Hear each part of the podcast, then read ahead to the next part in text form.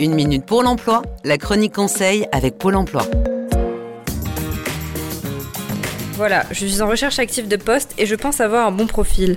Mais Camille, est-ce que je dois veiller à mon e-réputation Et comment Nous les Français, on est très forts sur les réseaux sociaux. Mais savez-vous qu'un employeur sur deux va aller chercher ce que vous faites sur la toile et que 40% ont déjà écarté un candidat à cause de ce qu'ils y ont trouvé? C'est dire s'il faut faire attention à votre e-réputation.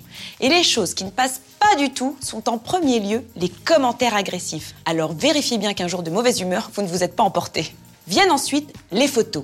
Et oui, ce cliché du jour de l'an est... Mais pas pour tout le monde. Enfin, si vous envoyez des lettres de motivation sans faute d'orthographe, qu'en est-il des commentaires que vous postez? La moitié des candidats écartés le sont à cause de leur style et leur orthographe sur les réseaux sociaux. Alors faites le ménage et soyez vigilants. C'était Une minute pour l'emploi avec Pôle emploi. Plus d'informations sur le site uneminutepourlemploi.fr.